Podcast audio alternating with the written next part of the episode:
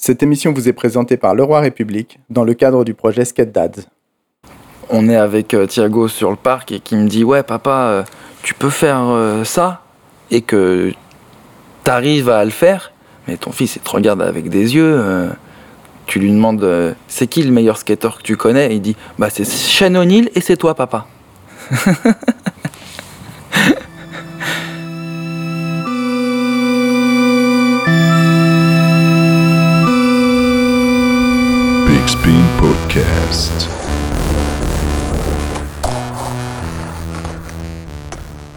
On est en 2019 et la mode du skate n'est finalement pas passée. Le skate fait partie du paysage urbain, c'est devenu une culture, une passion dévorante, un hobby, une activité du week-end. Avoir 10, 14 ou 18 ans aujourd'hui, c'est avoir un père qui a connu l'arrivée du skate en France. C'est haut et c'est bas, la bonne époque, la grande époque. Les papas skateurs, les skate dads, ont commencé le skate entre 85 et 90. Certains en ont fait leur métier, d'autres sont partis vers des horizons divers. Ils ont rencontré leur moitié et fondé une famille. Dans ce nouvel épisode de Switch Big Spin, on a voulu en savoir plus sur le fait de transmettre des valeurs à son enfant via le prisme du skate, le partage, l'amitié, l'expérience. Pour commencer, on donne la parole au papa skater. Ce sont Franck Baratiero, ancien skateur professionnel, Tony Brossard, qui travaille chez V7, le distributeur du skate en France, Ben Aurélien, activiste sur 4 roues, Seb Dorel, gardien de Darwin, le skatepark, et Jean-Marc Druen, entrepreneur, cofondateur de Leroy République et à l'initiative du projet Skate Dads, avec qui on collabore pour cet épisode. Ils ont rencontré Maud, Sandra, Delphine et Gwendaline. Ensemble, ils ont eu Lucas, Eva, Thiago, Léa, Sid, Lucie, Gabriel et Georgia. On commence avec Franck, qui nous raconte le moment où ça bascule. Euh, du coup, moi j'ai euh, 43 ans maintenant euh, et j'ai un fils qui skate qui a euh, bientôt 15 ans. Donc euh, je l'ai eu, j'avais euh, 28 ans. Donc c'est un peu jeune finalement pour avoir un enfant, surtout à l'époque euh, où, euh, où bah, je faisais que du skate quoi. Et voilà, 15 ans après aujourd'hui, euh, c'est plutôt, plutôt marrant de voir qu'on partage la même passion.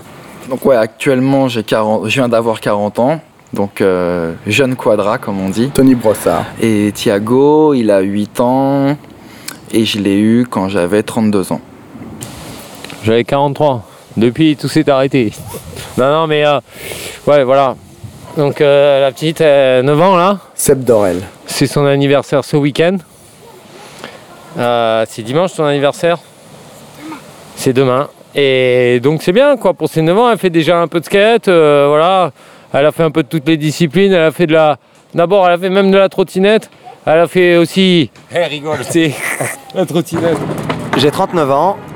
J'ai commencé le skateboard il y a 34 ans, Ben Aurélien. Euh, donc j'avais 5 ans. Euh, après avoir vu euh, Denis Lamalice se faire tirer par son chien plouf. Incroyable. Et j'ai eu mon fils, donc Sid, à 25 ans. Il a lui-même commencé le skateboard à l'âge de son premier accident, si on doit le dire, il avait un an. Un drame. Bref. Euh, non, il a commencé à réellement pousser. Il a toujours eu un skateboard entre les pattes, mais euh, poussé par lui-même, on va dire 3 ans. Et depuis, bah, on se balade euh, partout. Euh, j'ai eu euh, mon fils, donc Gabriel, euh, j'avais 29 ans. Donc Gabriel a 15 ans euh, aujourd'hui. Jean-Marc Druen. Et euh, à ce moment-là, j'étais dans ma vie, euh, bah, donc il est né en 2004. J'étais encore dans la musique, donc j'étais euh, patron d'un label, d'une maison de disques, ça s'appelait Labels. À ce moment-là, euh, j'étais plus dans le skate, c'est-à-dire que euh, mais le skate faisait toujours partie de ma vie. Euh, je skatais le week-end, je skatais avec les copains euh, quand je pouvais. Puis sinon, c'était. euh, nous, on, on vit skate à la maison. Donc, en fait, euh, il y a des skates à la maison, il y a la musique, les films, les vidéos, euh, les artistes issus de cette culture, les bouquins, les Beautiful Losers, les Templeton, les Glenn Friedman, enfin, tout, ça, tous ces bouquins-là, dans la photo, dans le graphisme, ils sont à la maison depuis toujours. L'enfant, ça implique le changement. Tous ne l'ont pas vécu de la même manière. Bon, j'avais l'emploi du temps d'un skateur, quoi. Donc, euh, d'un skateur qui fait ça tous les jours. euh, Franck Baratiero. euh, voilà, donc c'était ça mon activité euh, principale. Bah voilà, hein, lever à midi. et, puis, euh, et puis aller skater à 16h. Et. Alors, peut-être pas, mais en tout cas, voilà, euh, un rythme assez particulier, un rythme de skater où euh, il n'y a pas de week-end, pas de semaine, où tu peux aller skater quand tu veux. donc c'était ce rythme de vie-là, pas structuré en fait finalement du tout, qui a quand même pas mal changé à partir du moment où j'ai eu un enfant. Tu ridais pour qui Je ridais euh, quand j'ai eu euh, Lucas, j'étais toujours, euh, j'avais toujours les sponsors euh, comme Lords, euh, Eon, euh, donc j'étais toujours chez, chez ces marques-là. On va dire que ça, euh, ça a duré deux ans. Euh, à 28 ans, euh, j'étais toujours sponsor, j'en vivais, et puis à 30 ans, euh, c'était terminé quoi. Donc ça a été, on va dire, euh, c'était un peu euh, les deux dernières années. Donc on va dire que ça a été le début de la fin quoi. C'est difficile à, c'est difficile à simplifier. Est-ce que euh, Ben Aurélien. Alors, pendant toute la période entre laquelle j'ai appris que j'allais être père et jusqu'à laquelle je le suis réellement devenu, j'ai flippé justement que après j'allais devenir parent, j'allais j'allais rentrer dans une dans une vie où je pourrais plus faire mon truc de la même façon ou peut-être même plus le faire du tout. ou, euh, et donc le fait d'avoir appris ça m'a fait un peu flipper. Je pense que n'importe quel humain flippe quand il va avoir un gosse d'une façon ou d'une autre. Mais si on le à la pratique du skateboard, ouais, j'ai vraiment eu peur de, de devoir arrêter euh, pendant une période. Donc j'ai mis les, bouchées doubles, j'ai filmé deux fois plus jusqu'à ce qu'il naisse. Je skatais la nuit parce que bah, euh, sa mère était enceinte, donc euh, je voulais être là quand même pour, euh, pour certaines situations, même si je travaillais 7 sur 7 tout le temps et je, continuais de m'entraîner, d'aller skater avec les potes, essayer de filmer pour les parts. C'était euh, épuisant. Quand j'y repense maintenant, j'hallucine. Et en même temps, si on parle de bouleversement, c'est toujours une variable aléatoire d'être avec quelqu'un, considérant de qui je peux être déjà à la base. C'est difficile de partager ma vie d'une façon ou d'une autre, je suppose. Parce que la, passion, enfin au-delà de la passion, j'ai aussi cette énergie euh, un peu difficile à gérer tout le temps. Et euh, quand tu es avec quelqu'un, la femme, elle s'attend à cette espèce de révolution, peut-être au moment où tu deviens, où tu vas devenir père. Elle s'attend à ce que euh, tu, tu te responsabilises peut-être ou que tout change parce qu'il y a l'enfant qui arrive, tu vois. Et j'ai eu une réaction particulière quand mon fils est né. J'ai, travaillé deux fois plus, alors que je travaillais déjà comme un débile. J'ai skaté deux fois plus hardcore. Et ça a amené à ce que, ce que je me blesse violemment et que je plante ma vie euh, familiale. Basiquement. Bah, quand je l'ai eu, mon rythme de skate, euh, ça, ça devait être le même que encore à l'heure actuelle, hein, vu que je travaille depuis euh, Tony Brossard. 20 ans bientôt dans le skate. Je skate avec lui le week-end, principalement le samedi matin, dimanche matin. Bah, c'est plutôt lui qui s'est adapté à moi, hein, qui, qui voulait avoir un créneau pour venir skater euh, dès que je pouvais. Euh, il vient le soir, on regarde euh, du skate sur euh, le téléphone. le lendemain matin, qu'est-ce qu'il fait à 8h en se levant bah, C'est papa, viens, on va skater. Vu que l'après-midi, moi, j'avais plus ou moins envie d'aller skater avec mes potes, normal. Fallait bien que je lui consacre un peu de temps. Et donc, du coup, ouais, voilà, c'est devenu une habitude, on va dire, de euh, 10h à 13h, euh, c'était skate avec Thiago. hein. Je pouvais pas y échapper. hein. Honnêtement, euh, il y a eu un gros changement, mais pas tant que ça, puisque moi, j'avais pas de. Baratiero. si tu veux, j'avais un- j'avais beaucoup de liberté. J'ai pu facilement, si tu veux, faire rentrer euh, un enfant dans, dans mon emploi du temps. Euh, et puis, euh, ma femme bossait pas à l'époque non plus, donc euh, ça a été plutôt cool, justement. La première année, on, euh, on a géré euh, euh, Lucas euh, avec beaucoup, beaucoup de liberté. Donc euh, ça m'empêchait pas d'aller skater ou de partir en tour quand il fallait, fallait partir, tu vois. Et ça a changé mon rythme dans le sens où, oui, on se lève plus tôt, oui, on dort moins la nuit, euh, voilà, mais euh, au final, euh, non. Cette liberté que j'avais, c'était beaucoup plus simple pour moi, je pense, qui, n'avait pas un boulot traditionnel 8 heures par jour, que pour peut-être certaines personnes qui, qui bossent et qui doivent caler ça en plus des 8 heures de travail par jour. Une planche à roulettes, ça suscite et titille. Voici quelques détails sur la découverte du skate par les progénitures et comment il entre dans leur vie. Son approche du skate, elle est très particulière. Ben Aurélien. Si tu veux, il m'a vu, il m'a vu allongé euh, avec le genou ouvert. Il m'a vu euh, après des accidents graves. Il a vu certains des superstars avec lesquels il jouait en jeu vidéo s'éclater devant lui. Il avait entre 3 et 5, entre 3 et 8. Donc si tu veux, il a eu la, la cruelle réalité de notre vie. Donc il m'a vu rentrer des fois à la maison, même pas triste, c'est atterré. Atterré de faire un truc dans lequel j'ai pas été foutu de faire ce que je voulais faire. Il a vécu en fait toutes ces grosses périodes de frustration, de, bl- de blessures, de, perte de sponsors, de, Il le sait déjà. Et je lui ai expliqué des fois, il me disait mais alors ça veut dire que tu travailles plus pour telle compagnie? Ah non, je travaille plus pour telle compagnie. Parce que il voyait par contre jeune, enfin il comprenait que le, skateboard pouvait être un travail directement. Son appréhension sur la discipline elle-même a été, euh, euh, peut-être corrompue par ma façon de faire les choses. Tu vois, et c'est euh, s'il n'a pas voulu un jour s'y mettre plus que ça, c'est sans doute à cause de ça. Je comprends qu'il aime le skate, il, il te le dira peut-être, je sais pas. Je pense qu'il aime beaucoup le skate. Des fois, j'ai peur qu'il l'aime pour moi. Je lui dis des fois, je fais, tu sais, je, je- faudrait que tu me dises. Moi, je suis con, je suis passionné, je fais jamais attention à ces détails. Franchement, quand t'es un skateur, un des premiers trucs que tu achètes à ton fils, c'est une board, quoi. Enfin, tu, il a forcément une mini board. Alors à l'époque, euh, Franck Baratiero. donc, quand il avait euh, 3-4 ans, c'était des boards euh, qui font euh, 30 cm de long. hein. des toutes petites boards vraiment que j'avais customisées avec des vrais roues, euh, des vrais roulements. Parce qu'à la base, c'est des boards pourris chez Decathlon ou autres. Tout de suite, tu, il s'habitue à quand même à côtoyer ce, truc, quoi, ce, skate. Donc, euh, je pense très tôt, mais sans me dire, euh, je m'étais pas dit, je vais en faire un skateur, pas du tout. Le skate faisait partie intégrante de ma vie. Du coup, euh, quand mon, en- mon enfant est arrivé, bah forcément, euh, j'ai mis un skate dans les pieds. Donc il y a eu la première étape où je l'emmène skater le dimanche, on fait des descentes, euh, on va même parfois à l'EGP, je lui montre un peu ce que c'est qu'un skatepark, euh, Jean-Marc euh, jusqu'à on va dire l'âge de 5-6 ans. Il accroche pas plus que ça euh, et je le pousse pas. Mais il fait du foot, comme tous les garçons de 7-8 ans euh, à la période foot, et je trouve ça finalement assez cool, même si c'était totalement étranger pour moi. Mais euh, voilà, j'adhère, on regarde des matchs, je l'emmène voir des matchs de, de- l'équipe de France. euh. Il avait toujours sa board euh, dans sa chambre. Le skate est arrivé en sixième. En sixième, il a commencé à rencontrer des copains au collège. Et c'est là où finalement, je pense qu'il y a vraiment un déclic pour Gabriel, après il pourra en parler, mais où il, voilà, il fait son premier ollie. euh, ah, c'est- ça y est, je pense qu'il est, il est, commence à être vraiment mordu par le truc.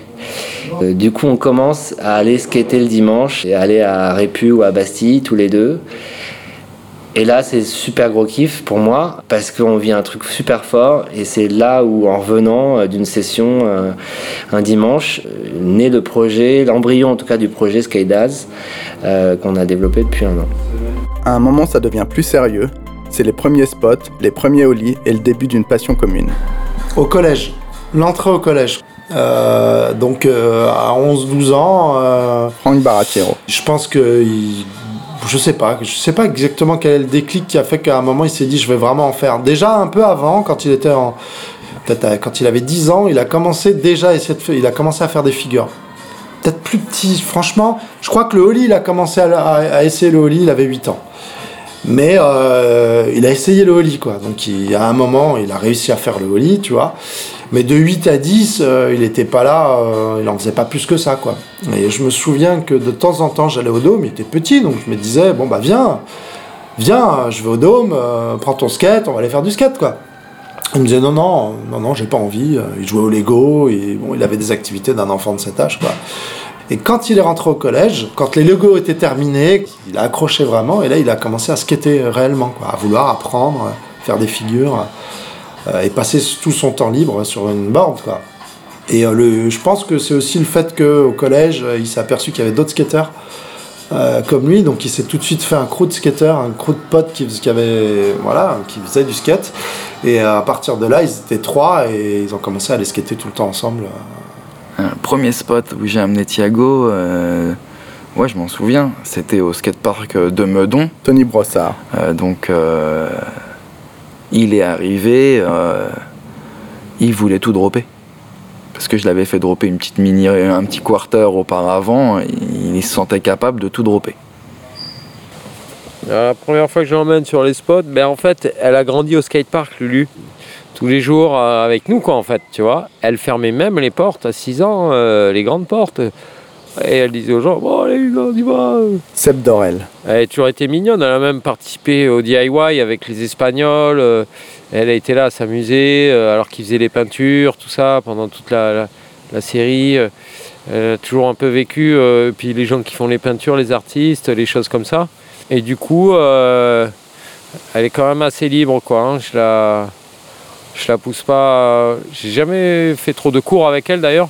Mais je lui apprends à dropper, à faire les kick turns. Je lui dis à quel moment. Enfin, je lui donne les bons conseils directs, comme on fait avec tout le monde d'ailleurs euh, au skatepark quand on donne des conseils ou pour rectifier des détails, euh, des positions de pied, des trucs, tu vois. Bah, il, est, il était petit, donc euh, à 11 ans, tu les laisses pas encore vraiment aller skater tout seul, quoi, tu vois. euh, euh, donc forcément, les premières fois, euh, je l'emmenais. Alors je l'emmenais euh, vraiment, il voulait aller skater, donc je l'emmenais euh, parce que bah oui, parce que tout seul c'est pas possible. Mais très vite, il a pris euh, son indé. Très vite, on, lui ai laissé de la liberté par rapport à ça. Et puis moi, je pense que j'en avais besoin aussi. hein. Moi, je pense honnêtement, j'avais besoin d'aller skater avec mes potes.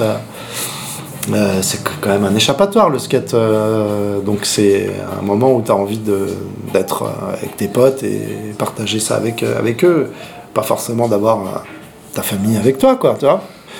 Mais de temps en temps, quand même, quand c'est des spots loin, comme il disait, euh, je l'emmène toujours skater, tu vois. C'est vraiment un truc qui est. Et puis le truc qui est cool aussi avec le skate, c'est que c'est ce, qui, c'est ce qui fait que je lui ai donné de la liberté assez tôt. C'est qu'il allait sur, à des endroits que je connaissais, donc euh, le Dôme, euh, République ou Bastille, ou voilà, des spots, où systématiquement, surtout quand il était plus petit, j'avais euh, des, des potes que je connaissais qui étaient sur place et qui souvent m'envoyaient des photos. Ah bah tiens, il y a ton fils qui est là, donc j'étais rassuré en fait. C'est, c'est ce qui a fait que je lui ai laissé pas mal de, de liberté euh, par rapport à ça. Euh, j'avais euh, des espions sur place qui veillaient, un peu, qui avaient un œil sur lui, quoi, tu vois, donc c'était cool. On a, on a traversé des villes comme ça, site sur mon nose et qui tient mes pouces. Et on, se- Ben Aurélien. et on traversait comme ça, j'avais son skate sur mon dos et il venait avec nous en mission avec tout le monde, tu vois. 7 ou 8 guerriers, mon fils sur mon nose et moi qui pousse. Défense. C'est tellement de souvenirs où, tu sais, quand les mecs me parlent de carrière et de conneries et de machin, putain de merde, j'en ai rien à branler si tu savais à quel point faire, un back-to-back avec mon fils, ça, ça remplace quoi que ce soit que j'ai pu rater ou, ou pas faire, tu vois. C'est la seule. euh, c'est la seule énorme et incroyable satisfaction que le skateboard m'ait ajoutée à travers tout celle que j'ai été chercher tout seul. Celle-ci, elle est venue. Je- c'est- un peu un rêve euh, à la con, c'est de te dire ouais, vas-y, faire un, duo, un tandem incroyable avec ton gosse. C'est- euh, c'est autant le rêve de tout père que le cauchemar de tout fils. Ça t'a motivé à rester constant en skate, d'avoir un fils et de te dire ouais, il faut que je l'impressionne? C'est une fierté qui est dure à, à décrire, hein, mais c'est. Alors, il y a un autre truc. Je sais pas comment que tu vas pouvoir. euh, Tony Brossard.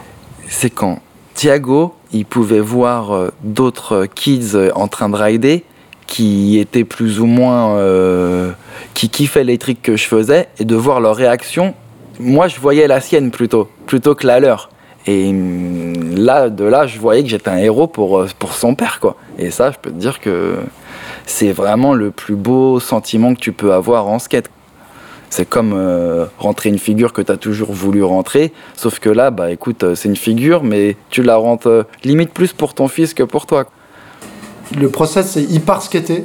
Des fois, moi, j'y vais pas, donc euh, c'est marrant aussi de voir ça. C'est, ouais, bah, je vais skater, hein, et moi, je suis à la maison, ou je garde sa sœur, ou je fais d'autres choses. Franck Baratiero. Et il, me dit, il me dit quand même ce qu'il veut faire. Hein, Aujourd'hui, je vais faire tel ou tel trick. Et le soir, il rentre et il me les montre. Donc euh, il y a ça. Ça, c'est ce vrai truc de cette relation qui est marrante, qui est euh, je pars pour faire tel trick et je rentre et je te le montre. Complètement différent de ce que. Ouais, non, j'ai jamais vécu ça, mais je. avec mon père ou quoi, mais je veux dire, voilà, il y a cet échange quand même. euh. Et c'est là où il y a le côté critique qui rentre en jeu, quoi. C'est sketchy, euh, tu vas pas assez vite, euh, voilà.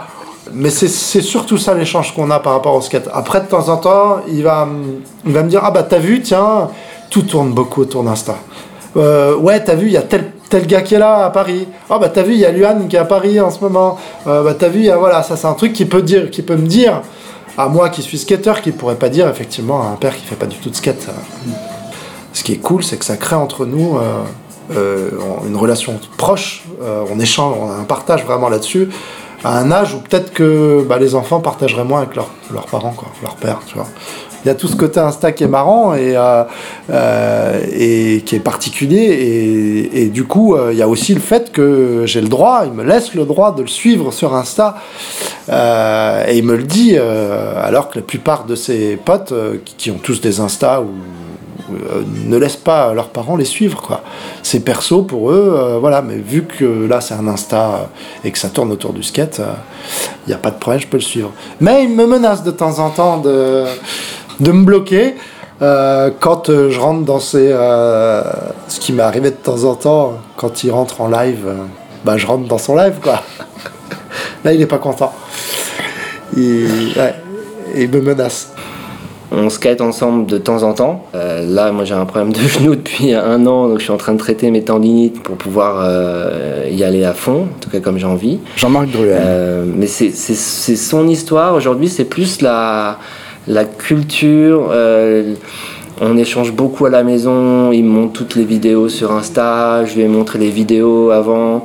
Il a pris tous les bouquins, tous les vinyles. Il s'est servi dans la maison. Il, il s'est fait son univers et sa chambre et pour se faire sa propre culture. Jean-Marc a souhaité créer du lien entre les générations. Il cofonde Le Roi République avec sa femme Gwendaline. Ils sortent une ligne de vêtements et collaborent avec le photographe Benjamin Debert qui fige les skate dads sur pellicule. Et c'est parti pour une nouvelle aventure. Euh, les grandes lignes du projet Skate Dad, c'est encore un projet tout bébé. Euh, donc je disais qu'il a commencé à germer dans ma tête, dans la tête de ma femme, parce que c'est un projet de famille en fait. Le projet, il est d'abord né effectivement en faisant les premières sessions avec Gabriel qui commençait à accrocher le skate. Et là, je me suis dit, il y a un truc génial. C'est pas juste le papa qui se fait kiffer, et qui met son bébé ou son petit sur une board euh, pour euh, faire un peu un transfert. C'est il y a vraiment un, un partage, un échange et on fait des choses ensemble, on passe un moment ensemble. On, on voulait vraiment ancrer le projet Skate dans un projet euh, artistique culturel et peut-être un premier projet artistique qui permettrait de- d'expliquer ce que c'est que la transmission, ce serait d'aller euh, prendre en photo des familles qui sont des familles euh, skate, c'est-à-dire qui vivent skate. euh, et on a réussi du coup à faire un premier shoot avec Benjamin Debert, on- qu'on a associé au projet dès le départ. Benjamin est clé dans cette histoire parce que euh, on aime ce qu'il fait, euh, on aime ses portraits noirs et blancs. On, a fait une première mini-exposition au mois de novembre euh, à Paris. Il y a eu un bon écho et puis du coup ça a apporté l'envie de continuer, de raconter cette histoire. Et donc on, après Paris, on est allé à Bordeaux, on est allé à Biarritz, on est allé à Lyon. En parallèle du projet photo, on a fait des interviews. Et ça, l'idée c'est que ça va venir en complément des photos pour raconter une histoire. Euh, notamment dans le cadre d'une expo qui arrive donc à Bordeaux, à Darwin, le 5 juin, et qui sera la première fois où on va exposer le travail euh, Skate Dads. Qu'est-ce qui est le plus excitant dans Skate Dad C'est les rencontres, c'est les rencontres et s'apercevoir qu'on a tous la même histoire, qu'on a vécu les mêmes choses, de partager euh, ces expériences-là. euh, Aujourd'hui, euh, c'est génial en fait. Et puis de voir euh, les regards euh, des skate dads euh, quand ils voient leurs photos euh, euh, et qui sont super émus. euh.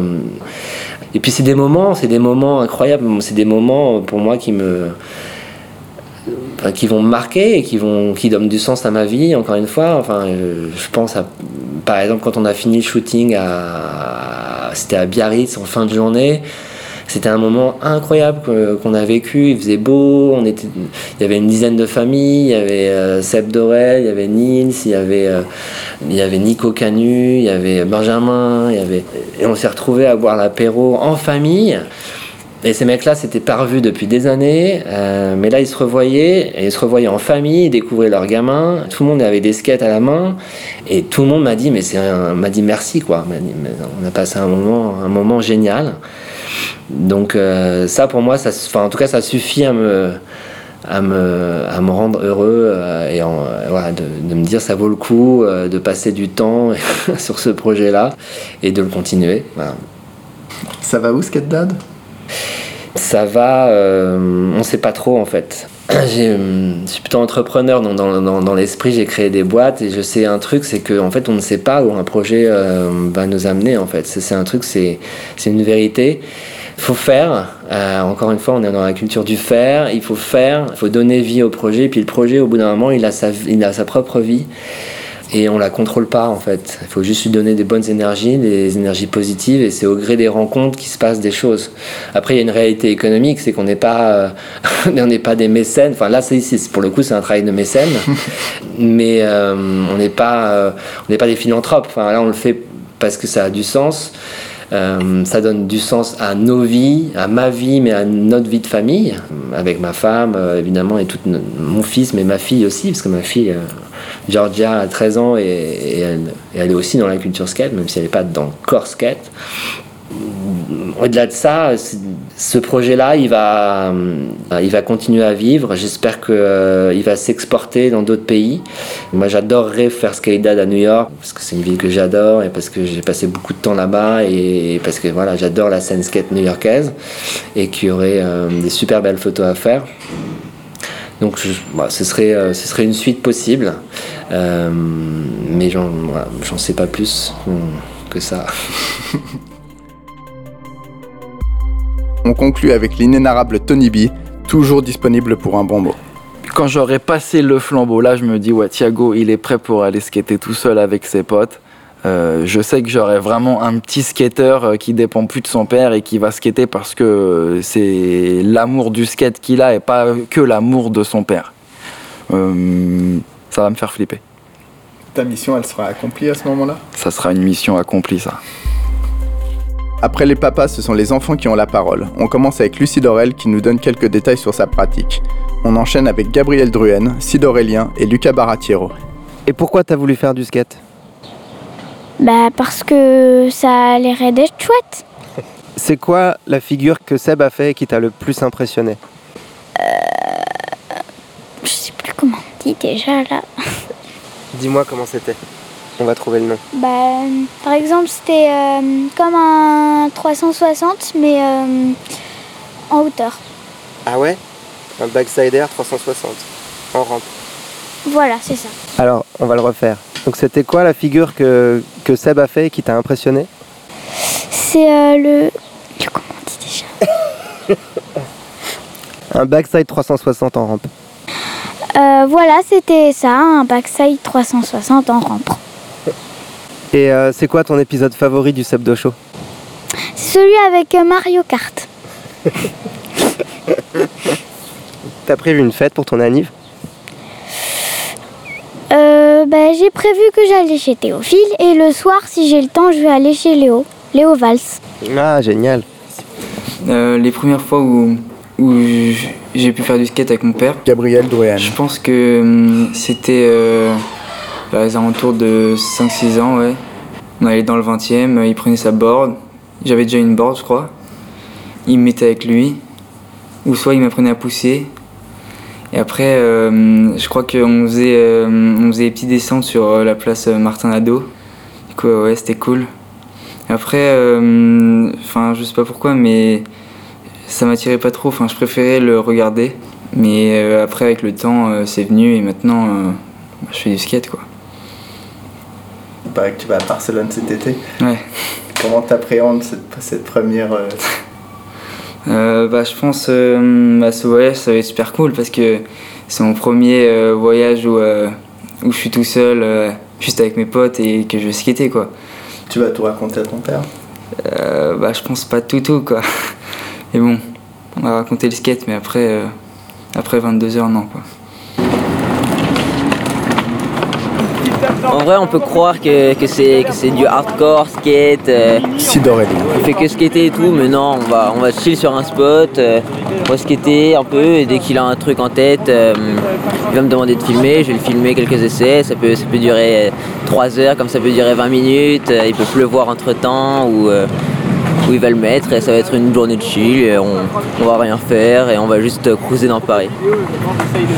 Et où t'es allé skater avec ton père? Alors je suis allé skater euh, beaucoup de fois à Barcelone, on y allait presque tous les étés.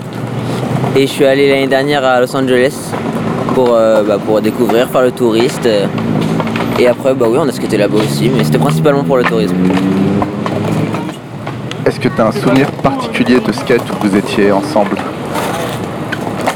Une fois, quand on s'est retrouvé à l'autre bout de Barcelone sur une, sur une énorme colline, on était complètement à l'autre bout du monde.